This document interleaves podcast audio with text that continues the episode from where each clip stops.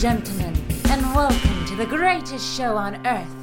Herzlich willkommen hier bei der Expedition B, meinem kleinen wöchentlichen Podcast. Ich bin Frederik Hormuth, Kabarettist im Stand-by-Modus und meine Expedition besteht unter anderem daraus, dass ich äh, versuche, den Weg zu finden aus der Krise hin zu einer möglichen Premiere meines nächsten Programms, die mal angedacht war für den 8. Mai. Ich bin ziemlich skeptisch, ob das klappt.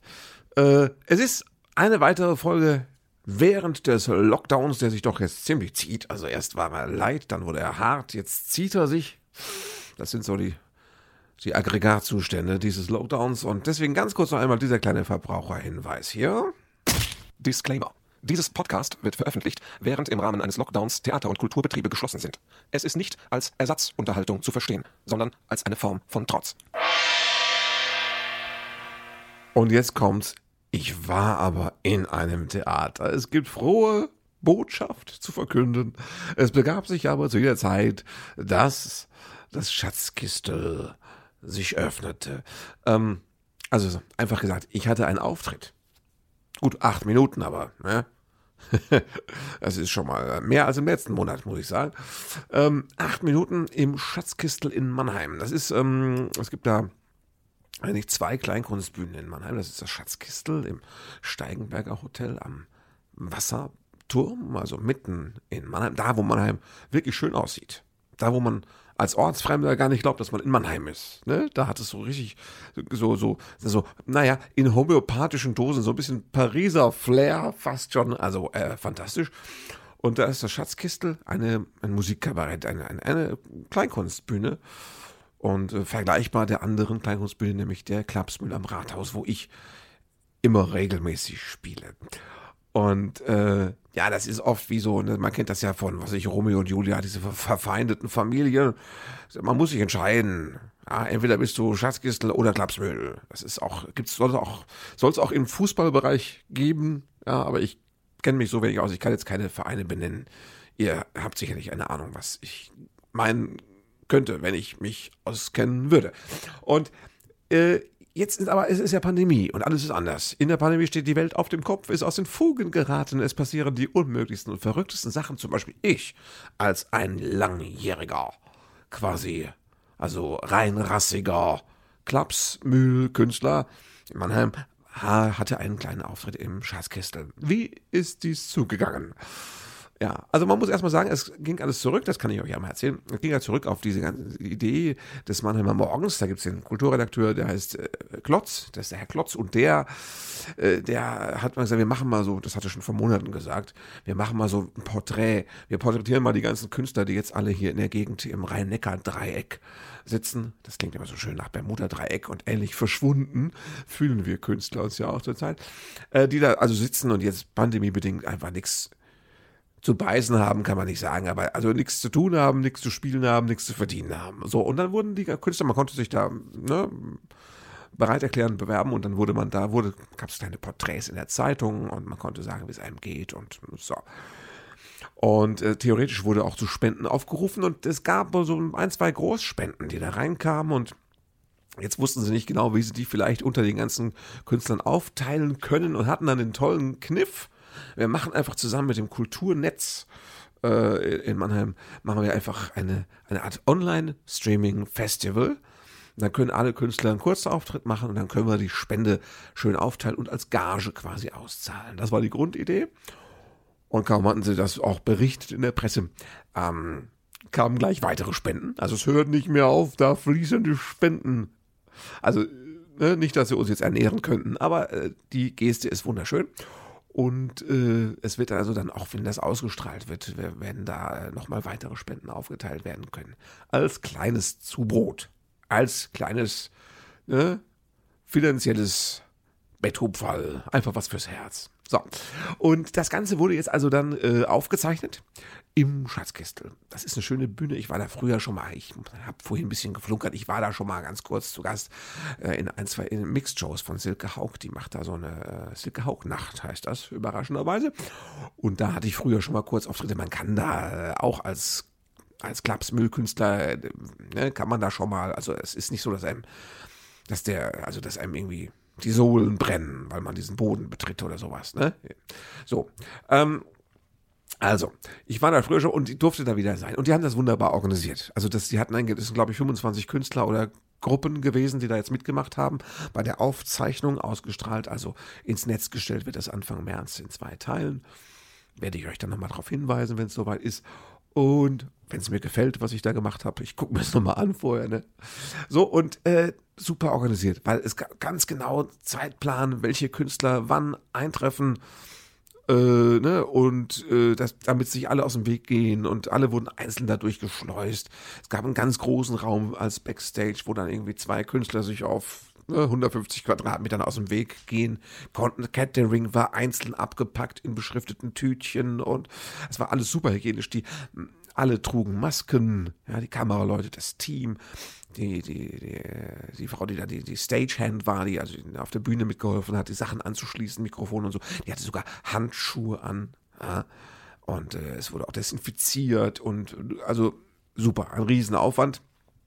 Und dann habe ich da acht Minuten habe ich da was gemacht. Ja. Ich habe äh, dieses eine Lied gespielt, There's No Glory in Prevention.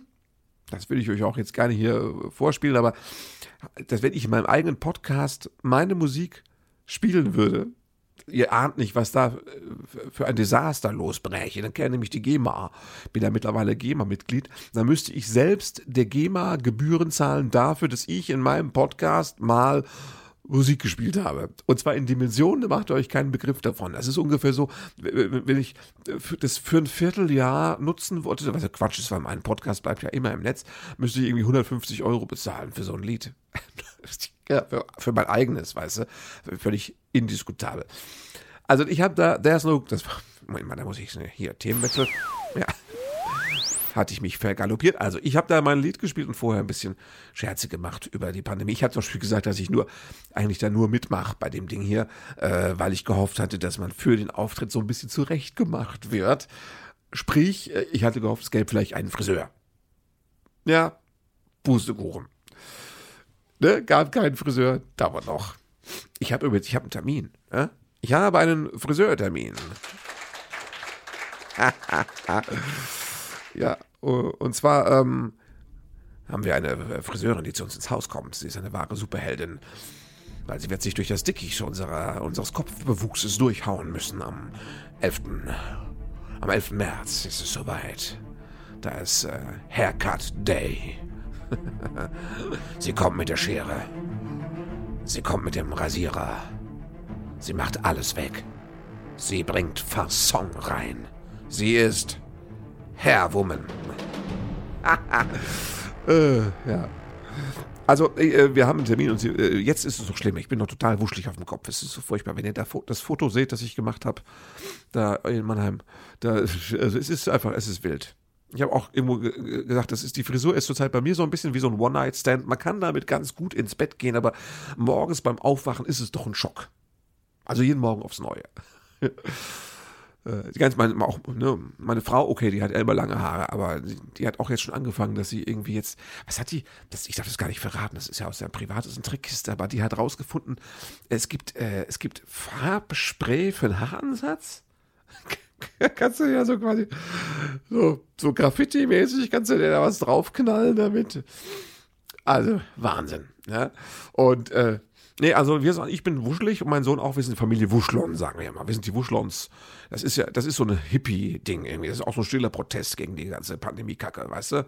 Mach mich doch wuschelig. Das, so, das muss der Virus aushalten, wie scheiße wir aussehen.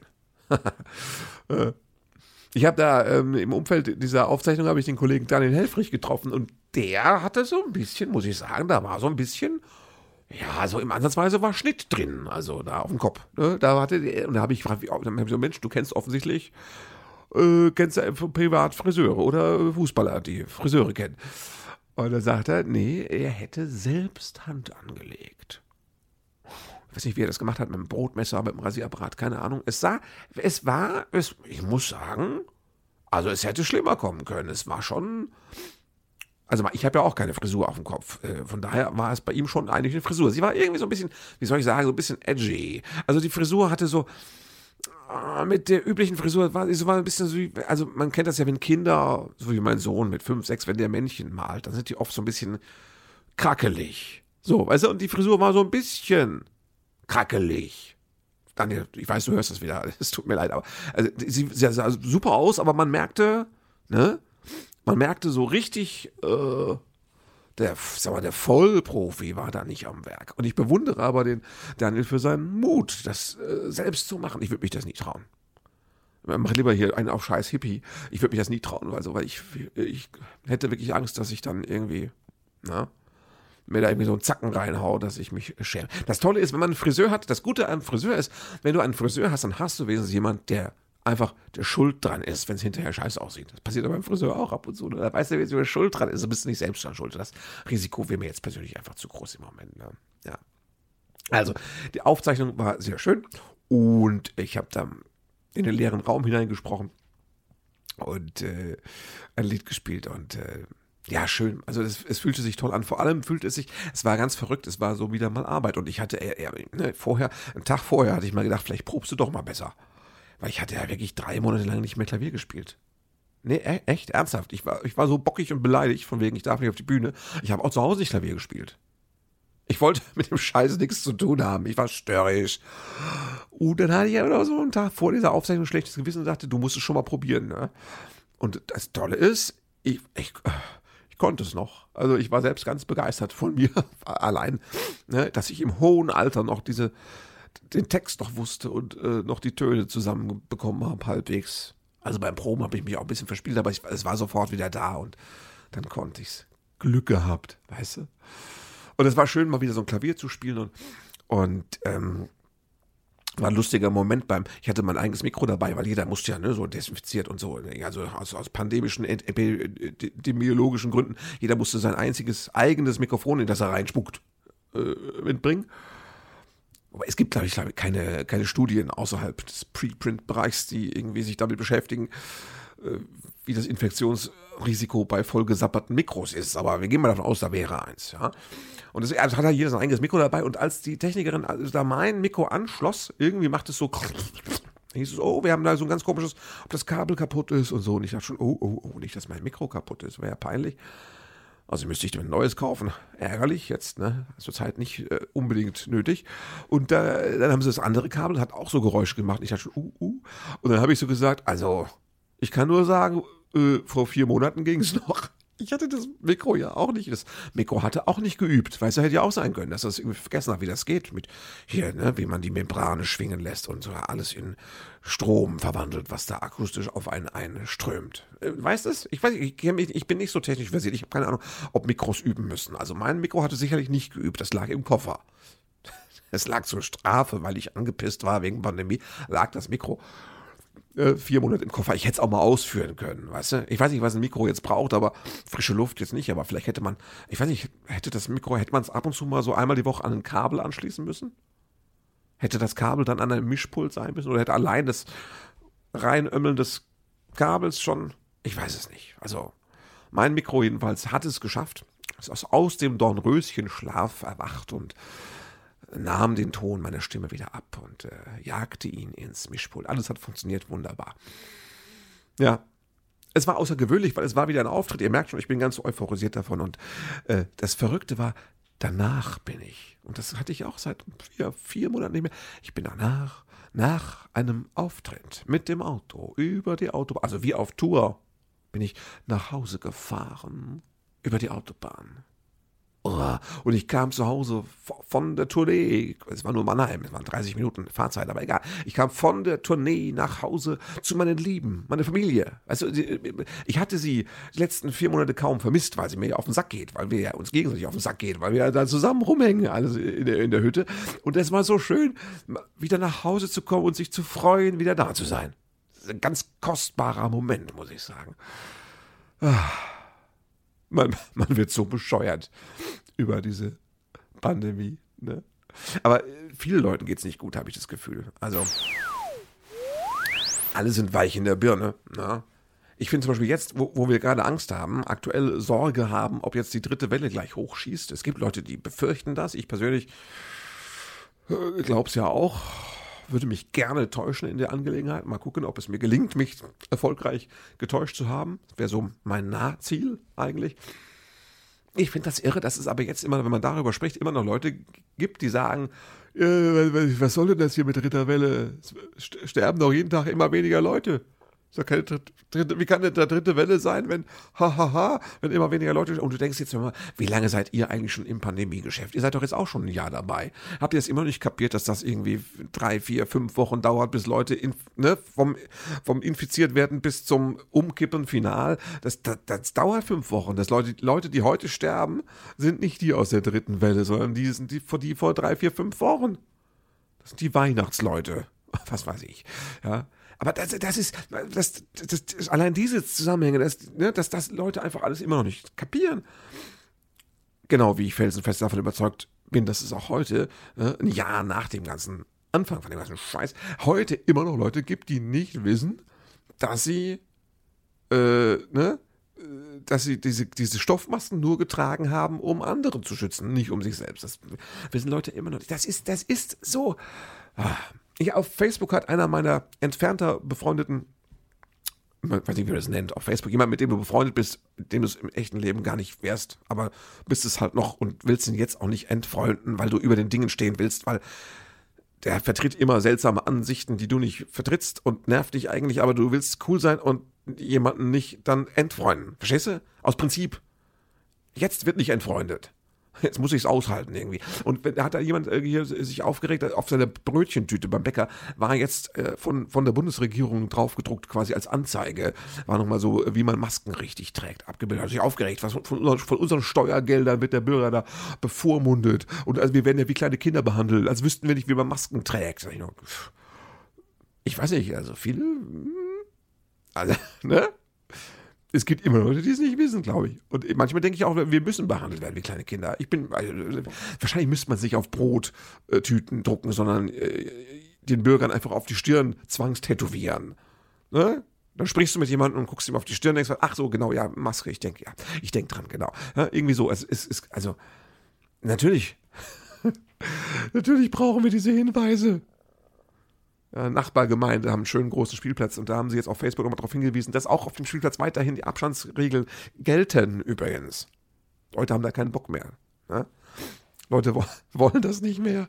Leute wollen nichts mehr wissen von, von dem ganzen Scheiß, von, von Viren und Pandemie und dritter Welle. Leute wollen nichts mehr hören. Ich, ich glaube, selbst die Politiker haben keinen Bock mehr drauf. Die Politiker haben auch keinen, also zum Beispiel Laschet oder sowas, die haben auch, die wollen sich da auch nicht mehr drum kümmern. Weißt du, die würden jetzt gerne was anderes machen, mal beruflich oder zumindest thematisch. Die haben auch keinen Bock mehr drauf. Deswegen ist das mit der Öffnung und sowas. Die, die wollen den Scheiß auch nicht mehr.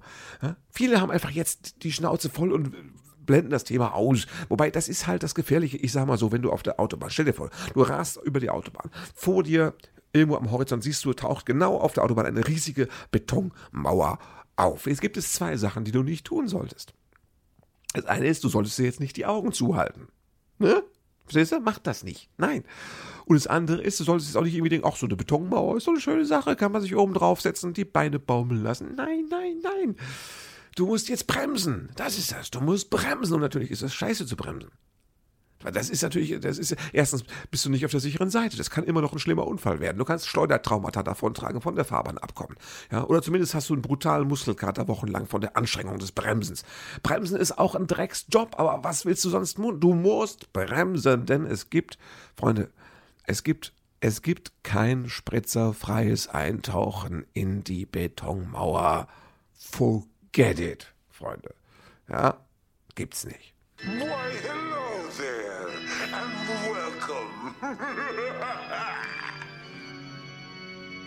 Das ist sie, die Betonmauer oder die dritte Welle. Nee, du musst bremsen. Das ist äh, brutal. Also, die AHL-Regeln. Das ist super catchy geworden. AHA-Regel war noch catchy, aber als sie dann mit dem Lüften angefangen AHL, AHL-Regel klingt aber scheiße, ne? oder liest sich scheiße, klingt AHA-Regeln. Also die AHA-Regeln, AHA-L-Regeln, die können wir überall draufdrücken.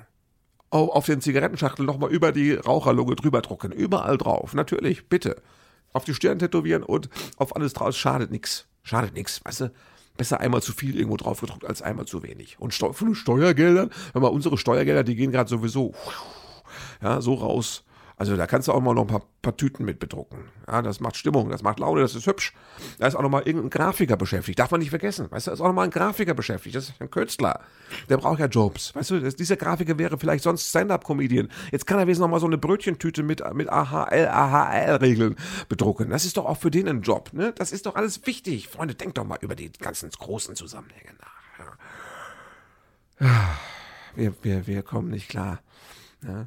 Der Impfstoff bleibt es liegen, weil AstraZeneca irgendwie schlechten Ruf hat. Briten verimpfen das, haben gute Erfahrungen, die merken, das bringt ganz viel, weil es schwere Verläufe quasi killt. So super Sache, ja.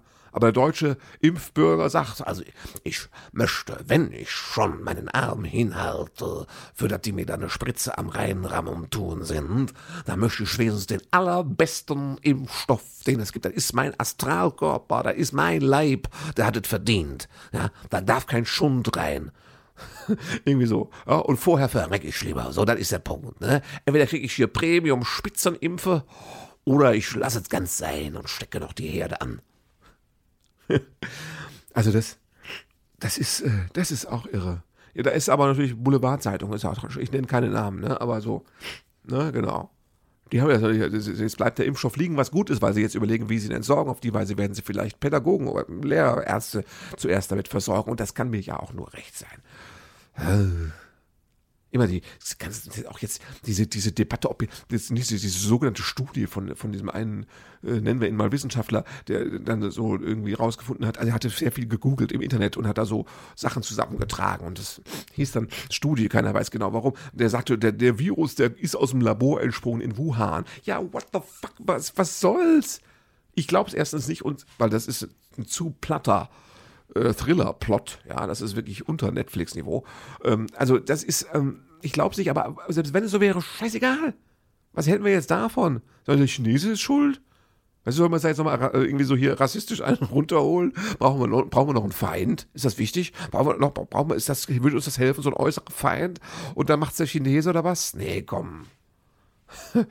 Alter, ist, ich finde die Frage völlig egal. Ja? Das ist auch diese, diese ganzen mir doch egal, ob da jetzt in Wuhan irgendeiner mit der falschen Fledermaus geschlafen hat oder ob da äh, aus dem Labor irgendwie, ne, bei der Umbrella, wie heißt der Umbrella, Umbrella Company oder was, ja.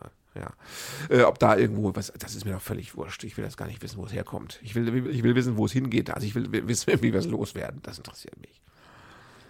Ja, diese Woche haben wir ja ähm, Öffnung. Ähm, die Kindergärten die Kindergärten sind wieder offen, eingeschränkter Regelbetrieb. Eingeschränkt heißt, bisschen Maske auf, Gruppen ein bisschen getrennt, aber ihr Kinderlein kommet. Ne?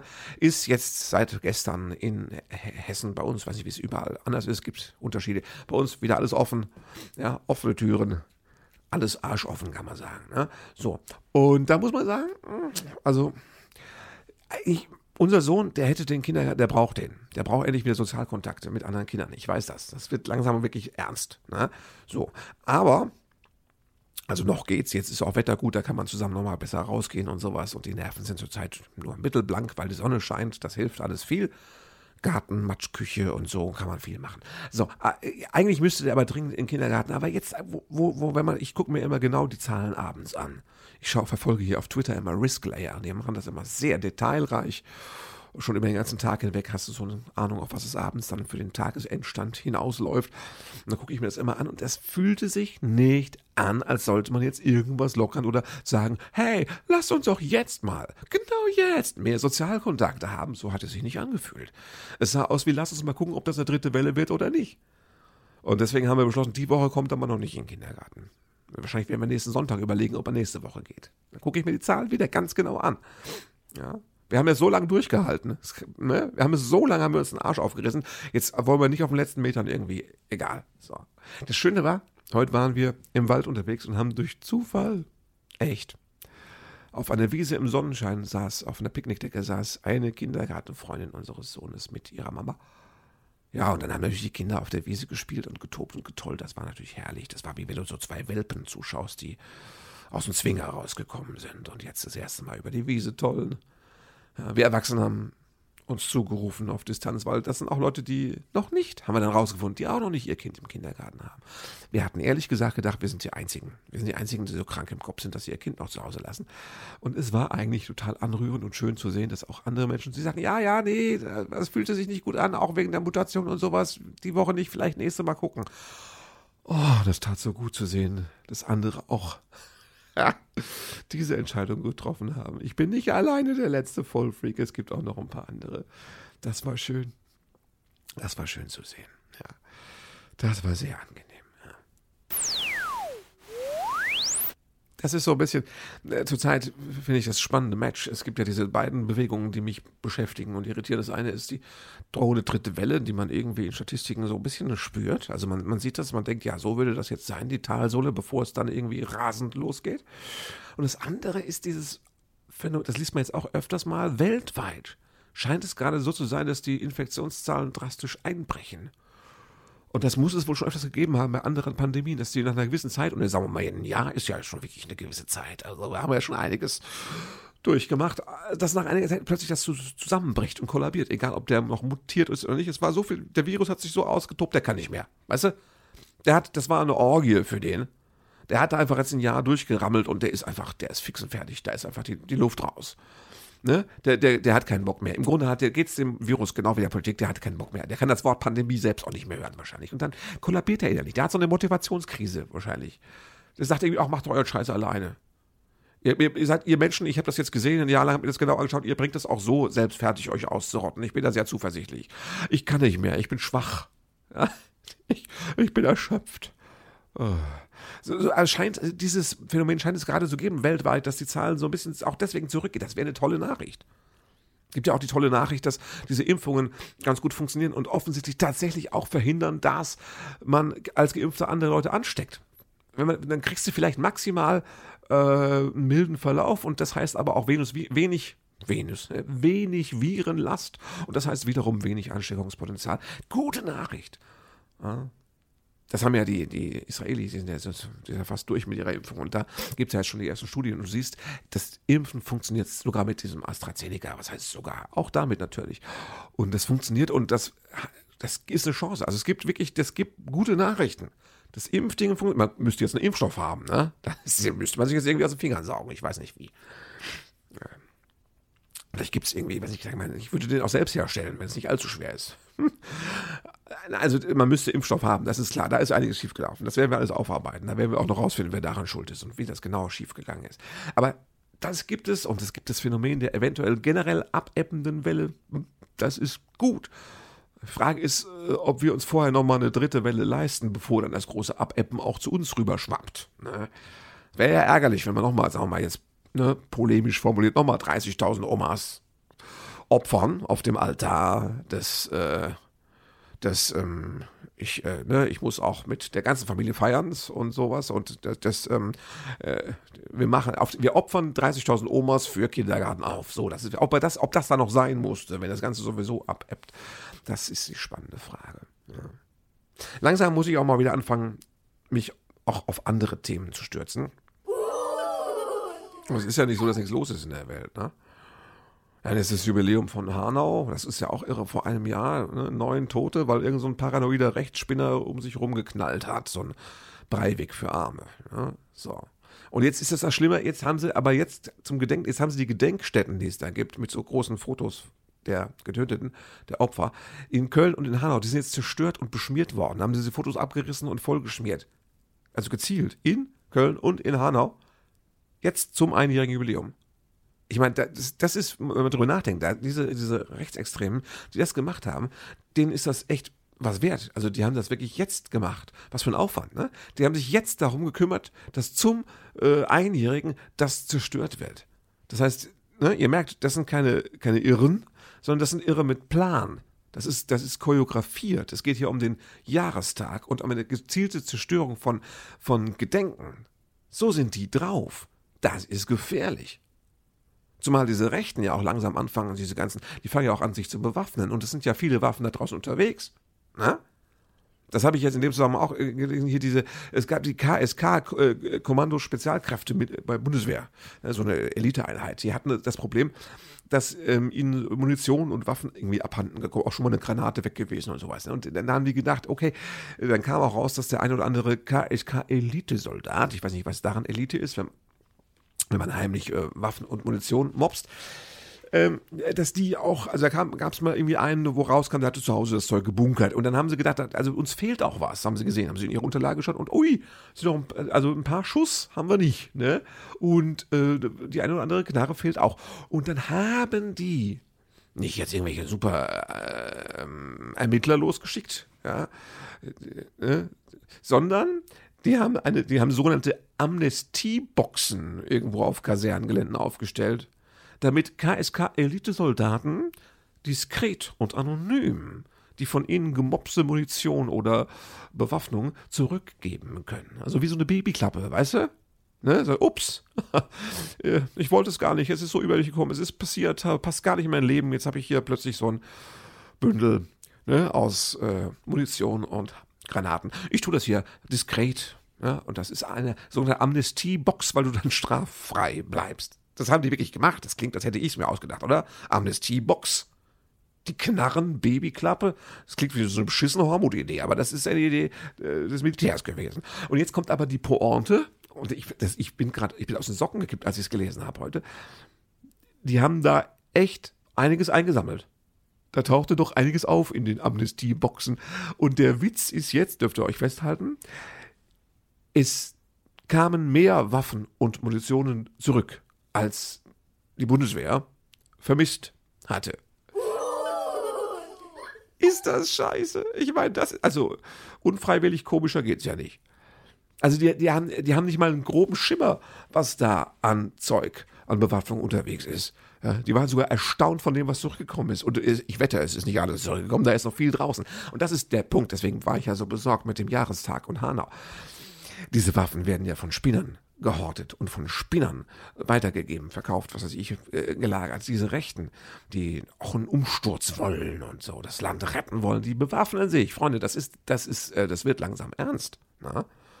Und wenn von denen einer irgendwie, ja, wenn dem seine Paranoia jetzt durch die ganze Corona-Geschichte nochmal weiter befeuert wird, dann wird das langsam brenzlig.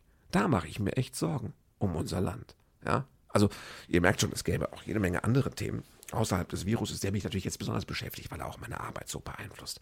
Aber ich bin zuversichtlich, dass auch in den nächsten Wochen von Podcast zu Podcast immer mehr andere Themen hier Einfluss, äh, nee, Eingang, so rum, Eingang finden werden. Und äh, ich glaube, ich mache jetzt mal Schluss. Ich muss euch noch daran erinnern, dass ihr äh, mir schreiben könnt. Zum Beispiel an meine E-Mail-Adresse. Das ist die expedition at frederik-hormuth.de fehlerfrei vorgetragen. Äh, könnt ihr mir schreiben, auch bei Facebook, Instagram. Ja, verbreitet dieses Podcast, wenn ihr es interessant findet, zu gucken, wie es dem Hormut so geht von Woche zu Woche. Ich bleibe dran, ich mache weiter. Wahrscheinlich auch über die Premiere oder über die theoretische Premiere hinweg, weil ich doch ein bisschen Spaß dran äh, gefunden habe an dieser kleinen, nennen wir es mal Radioshow. Ja, es ist ein Podcast, aber es fühlt sich für mich an wie Radio machen, wenn ich hier so drauf losplaudere. Ja, spread the word, sagt der Lateiner, ne? verbreitet die frohe Kunde und dass wir als Hörer-Community hier immer größer und immer mehr werden, das freut mich. Und äh, ich würde sagen, wir sprechen uns nächste Woche. Passt auf, wenn irgendwo die dritte Welle um die Ecke kommt. Lasst euch, geht weiter, ne? tut so, als hättet ihr nichts gesehen. Oder erschreckt sie, macht Buh, damit der Virus vielleicht sich in die Hose macht und sich verkrümelt. Was man, jeder hat so seine Strategie. Egal, Hauptsache ist, ihr bleibt gesund oder wie meine Oma sagen würde, haltet euch munter. Ja? Macht's gut. Bis nächste Woche. Thank you for being a part of this show.